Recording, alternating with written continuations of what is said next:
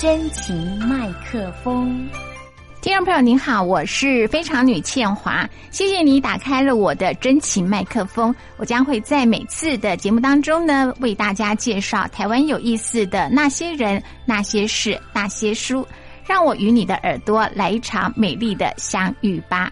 今天我们在节目当中呢，要来跟大家呢推荐的这本书，呃，是由幸福文化出的《解痛芳疗全书》。听到这个名称，有没有觉得？啊，开始全身酸痛，就很想要一个那个 SPA 的感觉哈。那我们邀请到的呢是作者啊陈玉欣小姐呢，来跟大家来做介绍呢。她现在呢也是这个国际汉方芳疗学院的这个资深讲师啊。呃，但是她的自己本身哈，她是学这个护理的啊。然后呢，来跟大家呢来聊一聊。Hello，玉欣你好，各位听众朋友大家好，主持人好。好，呃，您自己本身是念护理系的，对不对？好，所以呢，你。一直都是在，你算现在算是一个斜杠吗？还是嗯，完全离开护理？完全的离开护理，哦，跳入另外一个领域了。对对对对，为什么？只是觉得全身都痛，是不是？也不是，其实当初就是一个机缘啦。因为其实我在书里面有写到，就是我早期。在安宁的领域工作，那因为在安宁的领域，我们会用到很多的辅助疗法。那芳疗其实就是我们很常使用的一种工具。那我也对那时候开始就是对芳疗产生了一点点兴趣。那后面其实当然是因为工作上面的需求，所以呃，我开始去学所谓的芳疗这一块的一些理论跟知识。那也刚好在学习的过程里面，我就遇到一个工作上面的瓶颈，因为我那时候。当护理人要轮夜班嘛，那轮到后面其实身体状况有点变得不是那么的好。那我那时候也想说，那就让自己休息一下好了。那我那时候学芳疗的公司的老板，他就听到我说我想要就是休息这样，他就问我有没有兴趣想要投入芳疗圈看看。那我那时候也没有想太多，我就想说哦好啊，那。因为在护理，大家换来换去，一定都要轮班嘛。那我也想说，那外面的世界我也不曾看过，那也想说，其实芳疗对我来讲，它也是一个照顾人的一个方向。虽然说我可能不是穿着护士服在医院里面工作，直接服务病人，但是呢，我觉得芳疗它也是我们照顾人的一种很好的工具。所以我也觉得，哎，蛮有意思的，那就试试看。结果没想到一试就再也没有回去了，嗯，就着迷了。你刚刚提到是说哈，你当然就是呃，在护理工作的时候呢，有一段时间呢是在这个安宁病房，对不对？好，那呃。跟大家讲一下，就是说安宁病房哦，当然除了一般的，你是说它的这个疗法里头哦，有些所谓的就是辅助性的疗法哦，就是等于算是非药物性的这样子的治疗的方式。那以前有听过所谓的音乐疗法了哈，那你现在是说这个呃芳疗的这种也是算是一种，对不对？对，好，其实，在安宁病房运用的非常的多。嗯哼，这个是这个是怎么样运用啊？是不是可以跟大家？介绍一下，这是包含说，呃，我我们可能在呃生病的过程当中，对不对？哈，可能会有一些的这嗯，另外衍生出来的，比如说压力啦，或者是呃抑郁啊，心理的问题。嗯，所以是透过这样子去疏疏解吗？透过芳疗的方式去透过疏解，因为它其实是跟呃疾病的部分，它有这么大的关联性吗？呃，其实呃，我刚开始在安宁病房用精油的时候，我也对于精油这个东西的。比如说，他所宣称的一些疗效，我并不是很能理解或者是认同，因为他跟我过去所学到的药理学啊什么，其实对我来讲是有一些差距的。那呃，但是刚刚主持人有讲到说，哎，好像对情绪这一块其实很很很直接的。其实人闻到香香味道，好像心情就会变好。这的确这是绝大多数人接触到精油的时候，会因为它的气味而着迷。可是呢，其实在我正式接入接接触到芳疗之后，我才发现，其实芳疗它里面的很多的成分，它跟呃药物其实非常的类似。简单来讲，其实我很常跟学员讲说，芳疗就是外国人的中草药。它其实呢，呃，里面的很多药理分子是具有一些缓解身体。不适的一些效果，不只有心理，其实它对于像我今天这本书里面讲到的疼痛，它里面有很多的化学分子，其实其实具有一些止痛的效果，跟我们目前在使用的药物是很类似的。好，那所以它可以止痛，它可以缓解一些水肿啊，甚至是各式各样各位可以想到的一些身体上面的病痛，其实它都会有这样的效果。所以其实对于呃大家对于芳疗来讲啦，就是我们绝大多数最常使用到的。就闻到它的香气、它的香味。进而的去缓解我们心理的问题，但是呢，其实如果说你会用的话，比如说我们把它调配到一个安全的剂量，透过皮肤的吸收，吸收了这些精油的药理成分之后，其实它就可以在人体产生很多的作用。呃，我我需要问一下，就是说哈，如果就安宁病房来说，因为就是说你自己是在安宁病房的时候去接触到这样子的芳香疗法，对不对？哈，那现在的这个在安宁病房当中，它它是怎么样使用？它是用在什么什么方面呢？身体方面吗？还是心理方面？都用，都用。其实安宁病房是每个现在每个医院的，就是有医院的安宁病房都有这样子的方式，几乎都有哦。其实这个从很早期就有了，呃，因为我大概离开安宁已经有十多年的时间了。那我十多年前，其实，在安宁病房的配置里面，我们的护理人员在受训的时候，一定要学所谓的方向疗法的部分。它就是我们去进去之前要先学到的一点基础的辅助疗法。那刚刚主持人他讲到啊，有音乐疗法，还有艺术治疗等等的，其实都在安宁里面有在做使用跟操作。那只是说方疗是我们护理人员比较简单，就是呃，他他们。会配给一些精油给我们。那当今天，比如说这个病人他疼痛，我们已经给他了足量的吗啡了，或许已经暂时在医疗上面，我们没有办法再提供他呃一些比较好的治疗方式的时候，我们这时候就会问病人说：“那你要不要用一点精油，我帮你按摩？”那呃，对这些病人来讲呢，就是我觉得它可以是一种很好的心理支持，它也或许可以透过精油里面的药理分子去达到。止痛的效果，但是呢，呃，我们护理人员其实最多啊，第一个就是拿来做熏香，比如说病室、病房里面一定都是药水味。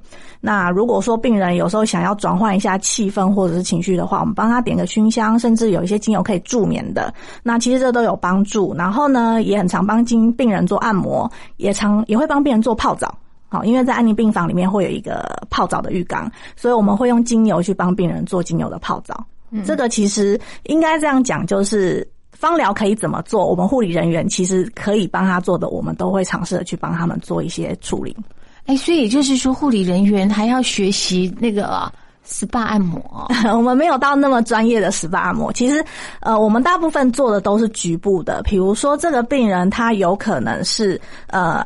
癌症的区域或者是比较疼痛的位置，可能是在上半身，那我们可能就是做局部的，我们比较没有办法，就是还做到整套的 SPA 疗法这样子。嗯嗯。但是就是透过一些香气，透过一些按摩、肢体的接触，其实这一些对于病人来讲都是一种很好心灵支持的。方法，嗯哼，你在书中有提到说呢，其实事实上的这个呃芳香疗法，事实上从远古时期就有，是。哦哈，这个可能大家会觉得说，哈，这个不是这个，在这个可能呃一二十年前的时候，然后大家好像才开始觉得，哦，好像就精油啦、SPA 啦什么的。没有哎，是说从远古时期就开始。呃，应该这样讲，就是名称不同，对名称不同，甚至是或许在很早期，它并没有萃取的技术。嗯，但是我们用的本质都是这一些药草植物。嗯，那只是他们当当初可能会用到的比较，比如说是把植物晒成干之后磨成粉，直接拿来做使用，就比较像我们现在中药的使用的方法。那只是到了大概在呃比较近代的时期，开始有了所谓的蒸馏技术、萃取技术出来之后，才把精油。呃，应该说植物上面的精油萃取出来，变成我们现在在市面上看到一小罐一小罐的精油。嗯，可是精油跟这个呃，你说跟什么香精的差异是什么？而且它这个还有就是。你知道那种价格嘛？对，有时候不是说贵的就一定是好的，对不对？哈，然后还是会有一些的差异性嘛。是没错。呃，其实对我们来讲，精油它是纯天然从植物上面去萃取出来的成分。那香精它是用化学合成的，它这一罐的产品，其实外外表看起来都一样嘛，哈。那可能它一样会写玫瑰精油，那就是消费者一般会搞不太清楚到底是精油是什么，香精是什么。只是说香精对我们来讲，它是化学合成的，它里面并。没有那一些植物的药理成分在，它就是一个。有香味的产品，那它比较不好的地方就是它通常在这里面会添加了一些界面活性剂跟定香剂，这些东西其实人体在做不管是皮肤吸收或是嗅吸闻进去的时候，它对身体的危害是比较大的。所以其实一般来讲，我们想要用这一些香氛类或是精油类的产品去调理身体的时候，其实在选择上面还是要比较注意，就是不要去选择到香精类的东西，不然这样可能你原本想要帮助自己的，就到后来还吸了一堆不好的东西跑到身体。体里面。所以比较贵就是比较有品质吗？不一定哦。对啊，嗯这个会比较困难一点点啦。因为说实在的，消费者像我我自己在做芳疗教学的时候，很多学员他们也会刚开始要先学着怎么去辨别精油的真假。那对于一个芳疗师来讲，其实我们当然要先训练的是他的鼻子、他的嗅觉。那可是，在受训的过程里面，其实一定还是都会碰到一些品质不好的一些产品。那我会觉得，如果说呃，听众朋友，你们自己想要自己去购买一些相关产品的时候，第一个就是去找信誉比较良好的厂商。然后呢，再来就是不要去呃那种混合型的店家，就是他可能不是只有单卖精油，他还会卖很多什么寝具啊、饰品啊什么的。这种通常里面卖卖的精油。品质都不太会是正确的，嗯，那会建议就是他好，他就是单纯只是在卖精油的一个店家。那你可以问问看他们店家有没有一些相关的证明，可以去证明他们品质。比如说大家比较熟知的，像什么有机认证。只不过有时候我有遇过有一些有有机认证的店家，他们的品质也不见得是绝对好的。那最准的当然就是你可以问问店家有没有可以附上 GC m a s 就是一种叫气象晨曦质谱仪的分析。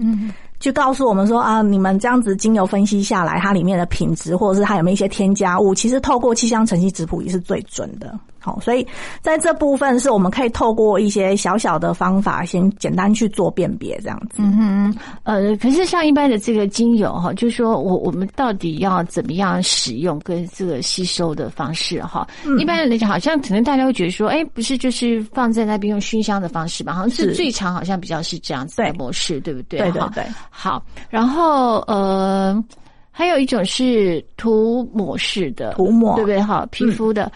我跟你说，我其实哈很很就是精油它有保存期限，对不对？没错啊，那所以如果过期的话呢，就不要用了吗？过期还是就把它当成那个芳香剂的概念，就就放在那边嘛？嗯，还是要把它丢掉？一般过期的话，其实大概会有几个状况。呃，如果说其实你不太懂得，就是怎么去分别它的品质目前是有没有呃变质的状况下，其实通常会建议那就丢掉了。啊，或者是你拿去清理厕所啊，厕所如果 味道比较重的话，你想要用一些味道去做一些掩掩掩饰的话。你因为我们第一个，我们厕所不是很长期待在那里面的。那我比较不建议，就是它已经变质了，你还在放在水氧机或是扩香仪里面一直去闻它，因为它们一些变质的那些化学分子也会透过你的鼻子嗅闻到你的身体里面去，所以那也不见得好。那我觉得至少如果说你真的很舍不得的话，像厕所那种，就是偶尔我们进去上个厕所这样就出来了，我觉得这样用运用还可以这样子。嗯，那嗯。刚刚主持人有提到，就是使用的方式。其实说嗅息这件事情，大概会是我们一般在使用芳疗里面最常。因为你有写写到四个方式，我跟你讲，我对于第三跟第四，我其实有点质疑的吧。第三跟第四，你第一就是那个闻嘛，闻的嘛，对不对？第二第二就是擦的嘛，对不对？哈，你第三是口服的方式嘛，对不对？我觉得口服的方式不给他吸糖啊，这个 这个没有危险性吗？其实是有的。对呀，嗯，但是应该不是太近，他只是告诉你其实是有这样方式。其实我我我我不认为这个东西用这样方式是 OK 的。呃，对，主持人的观念非常的良好。而且还有人他有这个，比如说他的呼吸或者他的这个肠胃上的问题的时候，其实最好是不要用吧。呃，是是这样没有错，但是呃，我们现在其实，在方了解台湾的状况啦，也不止台湾，其实因为。呃，有某一个派别的芳疗派系，他们。还蛮标榜就是精油可以吃这件事情的，所以其实对于我们绝大多数的一些芳疗比较相同相近的芳疗人的观念来讲，其实对我们来讲会有点困扰。对，就是呃，其实通常都透过口服，你一定要很专业的，其实一些相关的自然疗法的医师，他可以才可以建议说，我们可以就是怎么样开正确的剂量跟品相，透过口服的方式去做使用。可是呢，现在就变作大家就是觉得精油。随手可得嘛，然后就是啊，好像看到某某一本书里面写说，好像可以这样弄，那大家也跟着这样弄。那呃，再来一个比较不好，就是我们目前有一个直销的方式，他们其实非常爱叫他们的会员去做口服。嗯，那因为他们其实，在我们这里面渗透的非常的强烈。其实很多人接触芳疗是因为他们，那他们刚开始接触到观念就是精油可以吃，但是呢，其实我在书中有讲到。精油其实它的浓度非常高，它很容易在不正确的浓度状况下会造成皮肤上面的伤害。那我们的食道、口腔其实都是黏膜组织，它其实又跟皮肤来讲，它又更脆弱。所以你第一个透过口服的时候，你一定会直接损伤到就是我们的口腔的黏膜或食道或肠胃道的黏膜。再来另外一个就是口服的呃一个呃。成分上面来讲，如果你是脂溶性的，这个不管是在精油或者是你的平常吃的西药，它是属于脂溶性的话，它当我们人吃到身体里面跑到胃，它开始做吸收之后，它第一个都一定会先跑到肝脏去做分解。其实这就是所谓的肠肝循环。那像这样子的药物或是分子，很容易造成一个肝脏比较大的负担。好，那所以其实，在口服除了造成我们黏膜的损伤之外，相对的对肝脏的负担也会很大。嗯哼，对。好，那第四种是什么方式呢？这个是我我我看到他的书的时候，我才知道。我们要先卖个关子哈，待会呢再来跟大家呢来讲好了。然后，那我们今天的推荐的这本书呢，就是由幸福文化出的《解痛方疗全书》，然后邀请到的是我们的作者陈玉欣小姐，待会再跟大家做介绍哦。你能想象一位双手与双脚被截肢的女孩跳着迈克杰克森的舞蹈吗？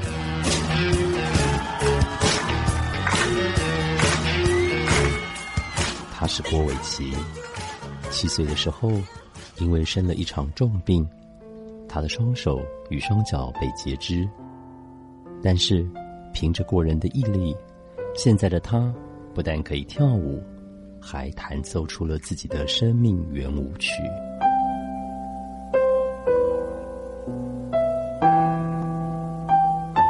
我是郭伟琪，我喜欢的是弹琴跳舞。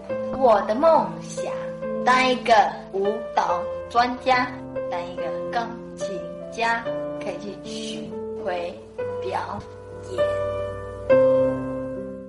好，我们今天在节目当中呢，要来跟大家呢推荐的这本书呢是幸福文化出的啊《解痛方疗全书》。那邀请到的作者呢是陈玉欣哈小姐呢，她来跟大家来做介绍哈。那我们刚刚哈讲到说呢，这个精油呃，这个吸收人体吸收的这个途径有四种嘛，对不对？哈，好啦，前面的就是呃闻的啊、涂抹啊，嗯，然后还有讲到口服了。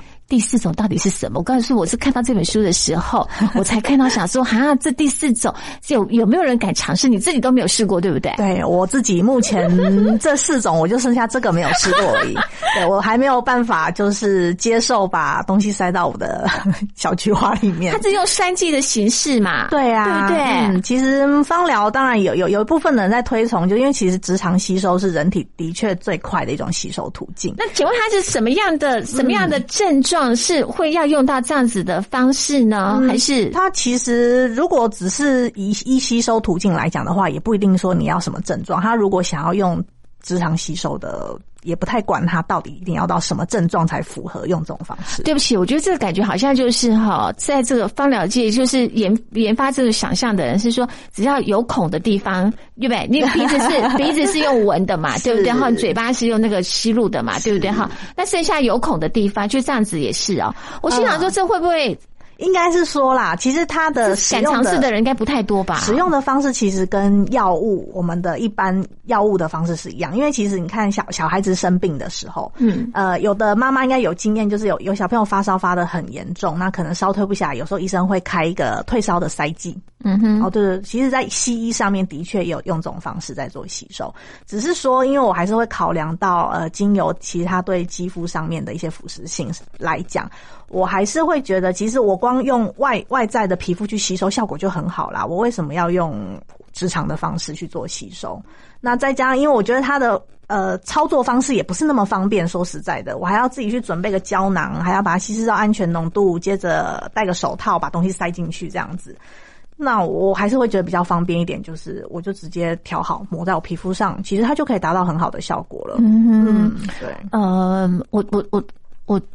我多年以前哈，嗯大概有人送过我一瓶精油，是那但是我我坦白说，我其实自己是没有这种习惯性，就是说，比如说是用那种熏香的方式，还是怎么样这样子。那我那罐精油其实就一直放在那边这样子嗯嗯哈。那但偶尔突然瞄到的时候呢，我就可能就是弄个一两滴，然后擦在我的手腕上面这样子哈。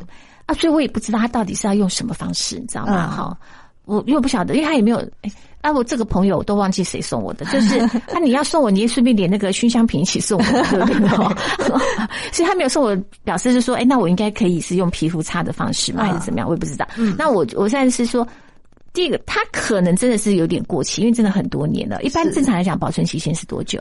呃，看品相。如果说你收到是柑橘类的，像什么甜橙啊、柠檬、葡萄柚这一类的，哦，是看品相哦。对，其实每一种植物它的效期有点不太一样。哦对，比如说像我刚刚讲柑橘类，它可能没有拆封下，可能一两年，可是你打开之后半年之内就要用完。对，那完蛋了，那我每天就是真的就是随便擦擦随便闻这样子。嗯可是它就现在我我有时候啊看到的时候，我就是睡觉前的时候，就是在我的那个手腕的这个地方，我就是稍微抹个两滴，它还是很香哎、嗯我虽然其实已经放了至少应该有十年吧，嗯可是它还是很香啊。那如果是这样子，可能要注意了。因为其实纯精油哈，它都有它自己的效期。其实我刚刚讲柑橘类，啊可能开封后半年，你哈即使不用它，它自己也会挥发掉。嗯其实纯精油它的挥发度很高，它是一个活性非常高的一种分子。所以其实呃，刚这个也可以带到我刚刚前面主持人有在问说，哎、我要辨别精油的真假，除了透过我刚刚讲的一些信誉良好啊，你可以看一些它有没有。呃，报表啊、分析等等的之外，其实还有一个透过我们的鼻子可以简单辨别，就是我会建议，如果大家出去买精油的时候，你可以先去，比如说柜上，然后就先试用一点在自己的手上，或者是你可以滴在试香纸上，等个十五到二十分钟之后，你可以就是刚开始滴出来的时候，先记忆它最新鲜的味道，等到十五二十分钟之后再去闻一次。通常十五到二十分钟之后，精油它的味道一定会改变，因为它很很活跃，它很容易挥发掉，所以其实它的气味会在短时间之内就会有改变。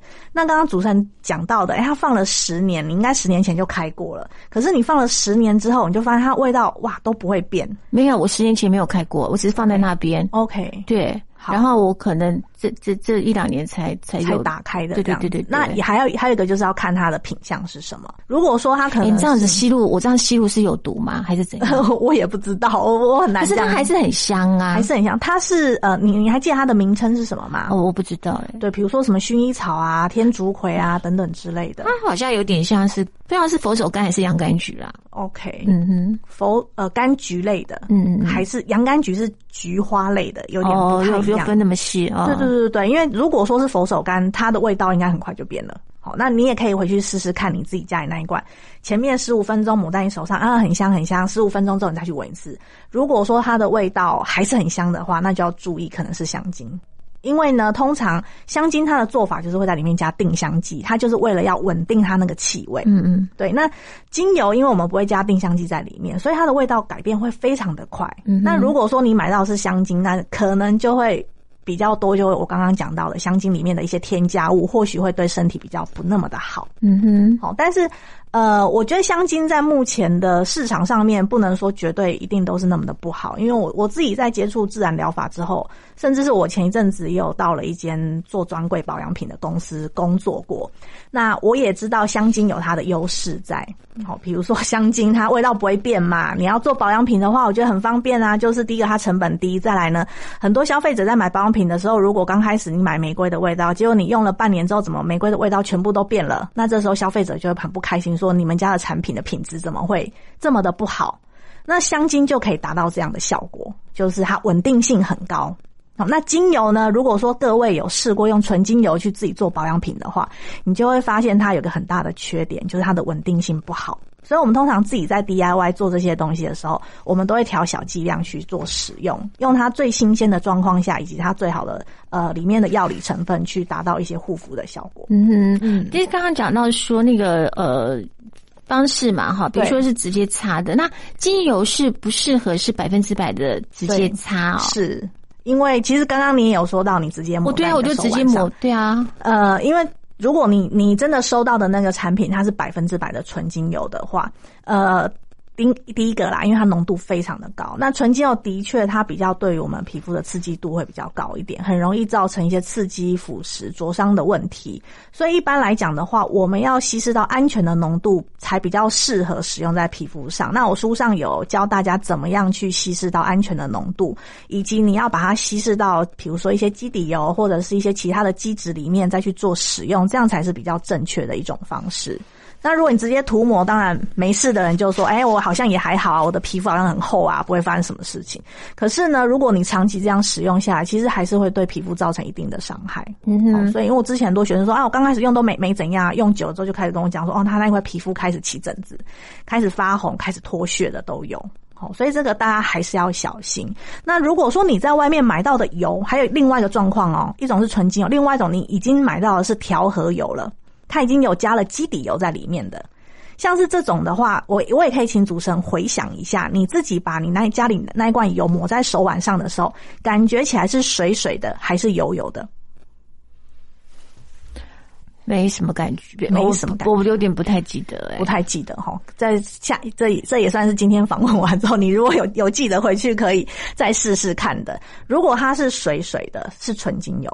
但是如果说你抹完之后会觉得，哎，它上面会有些油脂的感觉，那个是已经加了基底油去稀释了。哦，那像那种的，你直接抹在皮肤上，它的安全性就会比较高，哦，就比较 OK 这样子。哎，我没有什么灼热感啊什么的，我觉得还蛮舒服的。我有时候就是睡前的时候啊，然后就抹个两滴手手腕左右各一滴嘛，我就觉得，哎，好像这样香香入睡，觉得也还不错，这样子。OK，对。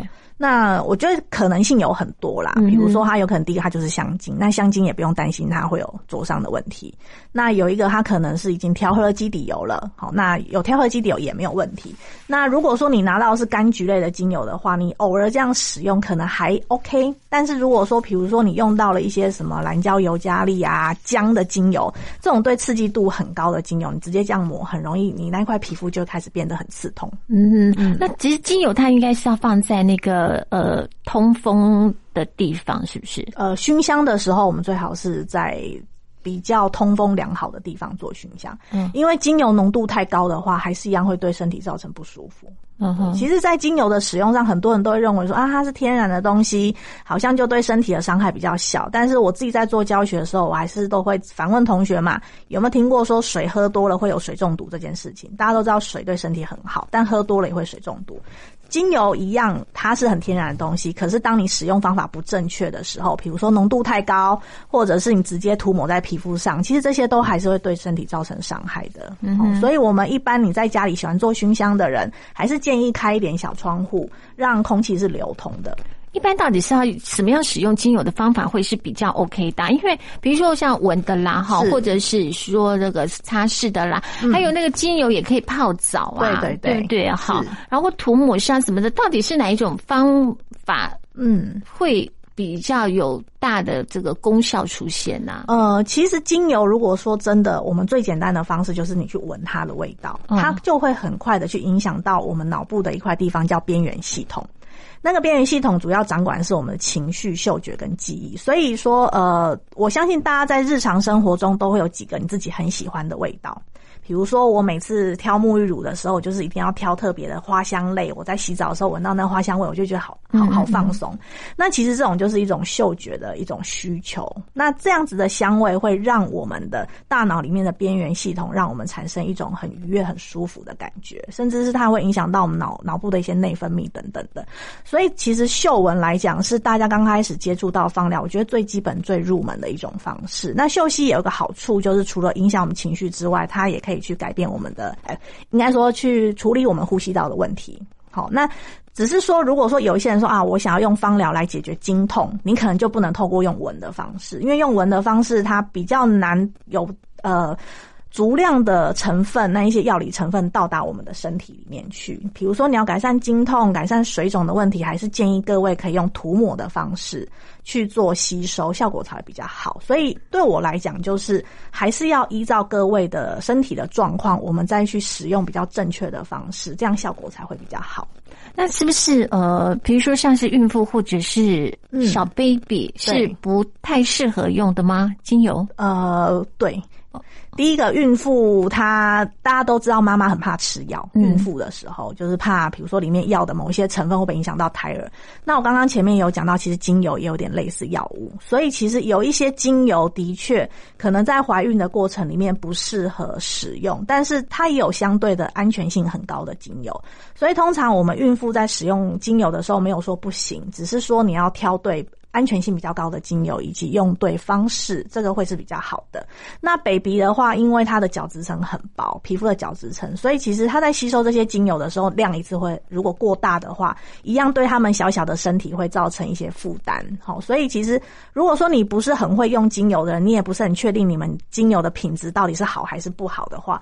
会建议各位还是要小心。好，那如果说你你自己有学过芳疗，你也自己用过一段时间，那其实老实讲还是可以安全的使用的。哎，可是不是有很多的孕妇会去去做那种 SPA 芳疗啊？对，没错。对啊，嗯，其实我觉得孕妇做按摩是非常美美好的一件事情。嗯，因为我自己生两个孩子，我两我在怀孕的过程里面，大概就是那那段时间，我最理所当然的可以去享受做孕妇按摩这样子。那平常的时间我也没有那么多的时间，或者是，呃，可以很 很很理直气壮跟老公说：“老公，我要去按摩，你给我钱。”好，只有怀孕的时候，我老公才说：“哦，好好好，你你你你你比较辛苦这样子。”他就很乐意让我去按这样。那呃，我我觉得自己在怀孕的过程里面，因为你知道大腹便便的，一定腰酸背痛啊，身体会很臃肿这样子。那我觉得在呃找对。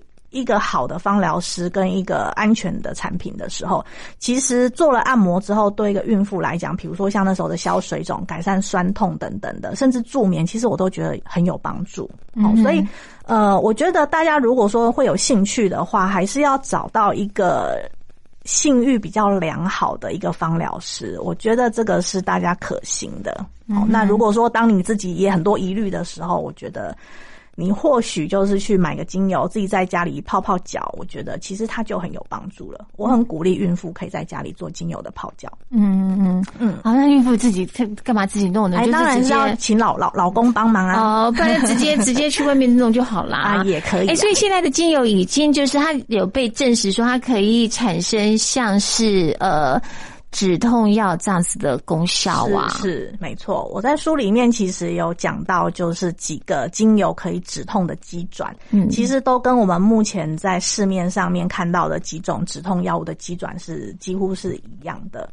那这都有证实出来，好，那我觉得当然第一个它里面的一些药理成分已经确定是有一些止痛效果的之外，再来一个就是我觉得大家在使用芳疗去处理疼痛的时候，我觉得它大概会有一个比药物来讲更好的地方，就是比如说我今天头痛，我吃一颗普拿疼，那我就是透过药物的机转去帮我止痛。可是呢，你会发现有时候头痛并不只有痛，它或许还会有一些情绪方面的问题。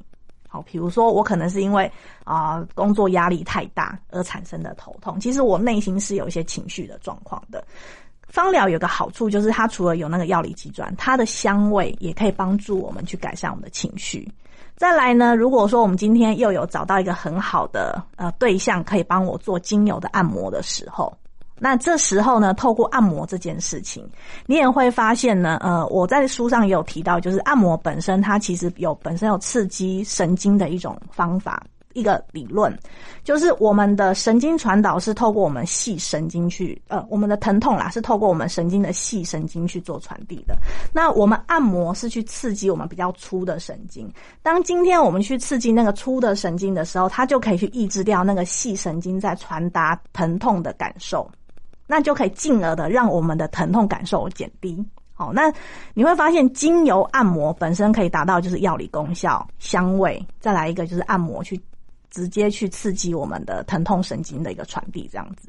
所以其实这个是对呃，我我觉得过去我在安宁病房，我那时候不是很很相信精油真的可以止痛这件事情，因为我那时候就是啊，的确啦，病人吗啡打一打跟我说他还是很痛痛，好，那我这时候就帮他调精油去帮他按摩，因为。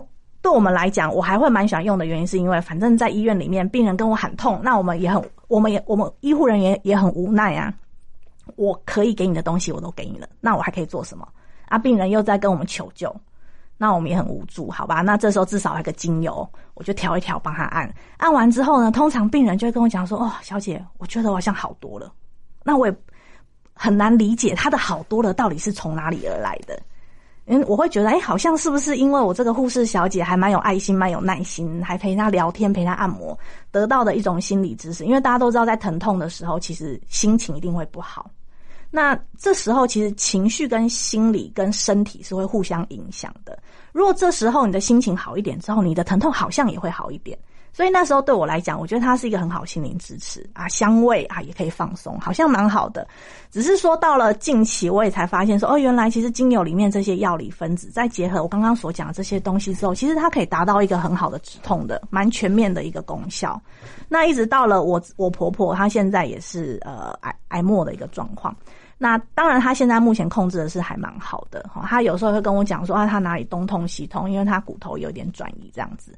那有的时候我也是看他这样子，其实他也有在吃类吗啡的药物，可是他还是有时候控制的状况没有那么好。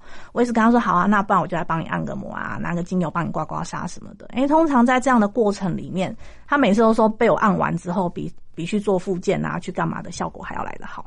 那我觉得这或许是。他认为那个是媳妇的爱心啊，对对对。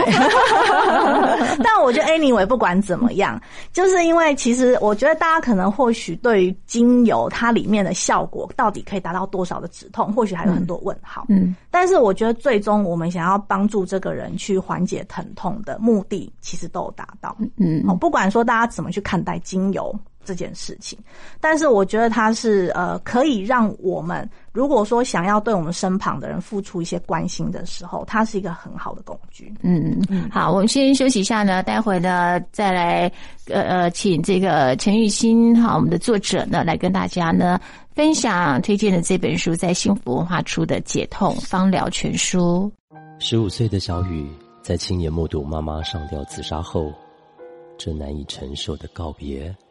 成了小雨不可言说的伤。他无法接受母亲是自杀的事实。我的妈妈是生病过世的。他为来不及阻止妈妈自杀而自责。如果那天我不去学校上课，在家陪着妈妈。她是不是就不会死？他不能接受妈妈为什么抛弃他。你怎么可以 丢下我一个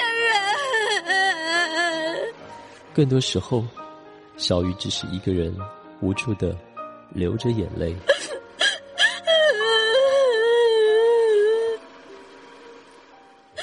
对自杀者的彝族来说。活着是一件不容易的事。我们虽然无法让他们的伤疤消失不见，但是我们的陪伴、倾听、同理、关怀，却能让他们慢慢看见生命的太阳。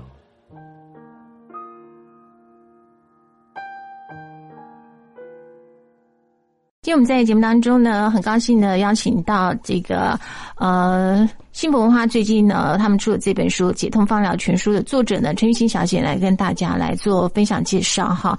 我们如果这是一个电视节目的话，哈，我大概就希望他呢可以现场帮我做一个芳疗 SPA，我来现场感受一下的，到底可不可以这个解痛这样子哈？然后呢，由我亲身来告诉大家这样子哈。哎，可是你说到这个呃，这个精油这解痛，但其实不同的。应该是我们不同症状的这个疼痛哈，那有适合选择不同味道的精油吧？是啊哈，是没有错。其实，呃，我在书里面有介绍到很多不同的疼痛。那其实疼痛，我觉得最简单来分会有急性期跟慢性期。好，那比如说会有一些外在的疼痛，以及一些内脏的疼痛等等的。那其实这个在用油上面都会有很大的不同。嗯，那比如说光包含剂量也不一样嘛，剂量也会不一样，使用的方式或许会不太一样。那我觉得，因为我我自己开始到国际汉方芳疗学院之后，开始去接触到一些中医的概念。那我发现，其实把中西医去合并在一起做使用之后，其实它的效果会更好。那比如说过去我们在做呃急性疼痛的时候，我们都已经会先给消。演的，好，那只是说近期在西医上面的观点来讲，他们也认为过去给了太多消炎药之后，反而呢会让某一些，比如说像运动伤害的状况下，即使是他们哎已经。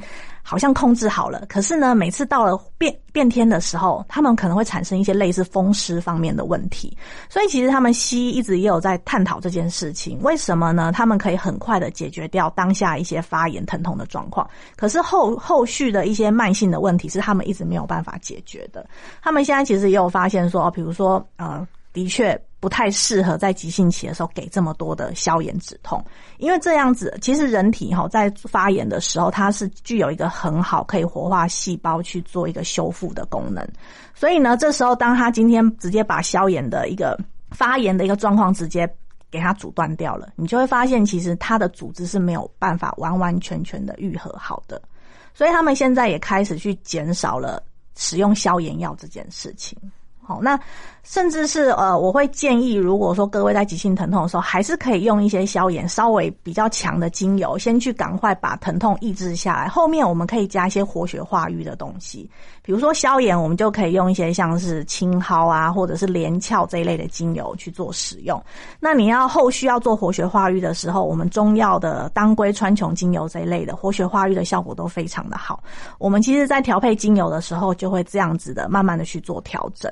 好，所以其实比较难说，我一套的配方就可以适用在每一种疼痛。其实还是要依照不同的疼痛状况去做不同的配方的一个使用，这样子。好了，那我问一下哈，比如像现在大家的都觉得习惯这个三 C 产品，对不对？哈，对。然后呢，最常出现的大概就是那个手腕的这个部分哈，或者是食指跟大拇指，嗯嗯嗯，呃，还有这个肩胛的部分哈。对。那请问一下，这个应该要？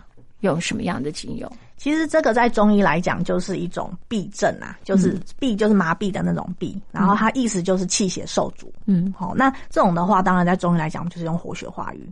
的精油，比如说刚刚讲的当归、川穹，甚至是姜的精油、黑胡椒精油这些。哎，现在精油还有这样子哦，精油不是应该都花香味吗？没有，还有中药中药的这样子哦，还有当归哦、川穹哦。是是是，我怎么觉得感觉我在吃中药的感觉？对对对，就是大部分如果你有机会闻到当归跟川穹精油的时候，真的就很像在吃四物汤。真的真的，还有这种汉方的这种精油味哦，我不晓得，我一直以为都是花香的。嗯，我也是近几年才开始接触到这样子的精油。嗯嗯，对，以前我也都认为啊，就是西洋精油都是比较。偏花香调的嘛，就像汉方的，嗯，对。那我觉得像我们常以前很常在食补的当归川穹，的确在食补的时候，或者是我们在加在药粉里面，就是活血化瘀的，它的效果就是很好。嗯，那把它做成精油之后，我发现那个感受非常的强烈，就是我当一抹到手上之后，哇，我整块的那个肌肉会整个热起来。嗯，好，我觉得这个还蛮明显，甚至有一些女生每次月经来那个量都很少。结果抹了当归精油在腹部之后，就发现哎，那个量就出得来了，甚至血块会比较少。好，所以其实这个在呃中医上面的运用，你会发现一样嘛。你有这类的问题，中医师也有可能会开像当归川穹的药方给你。好，只是说我们现在把它当用啊，把它调成精油去做使用，大概是这样子。那除了说我在书上有建议，你可以用调配一些精油去做按摩之外，其实还有一些穴位点，我们可以一起去做搭配。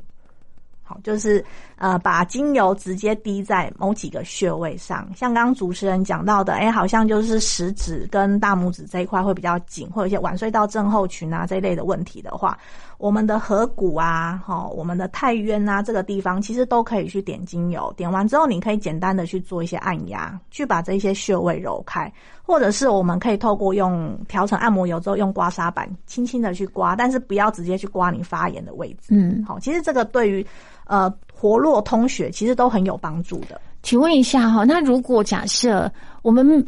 不晓得要用什么样精油，没有办法对症下油的话，有没有哈？那不就是没有办法达到那个效果吗？是你说像我刚刚提问的那些的疼痛的，比如说不舒服的地方哈，什么？那我我不知道有当归呀。那假设我用佛手柑，还是我用那个什么柠檬香草？就是说我如果用错了，它我没有办法达到那个效果，不是吗？呃，效果会减，可能会减弱。嗯哼，对，因为我觉得呃，比如说你刚刚提到的。佛手柑或者是柠檬香茅这一类，其实它还是有一些止痛效果的。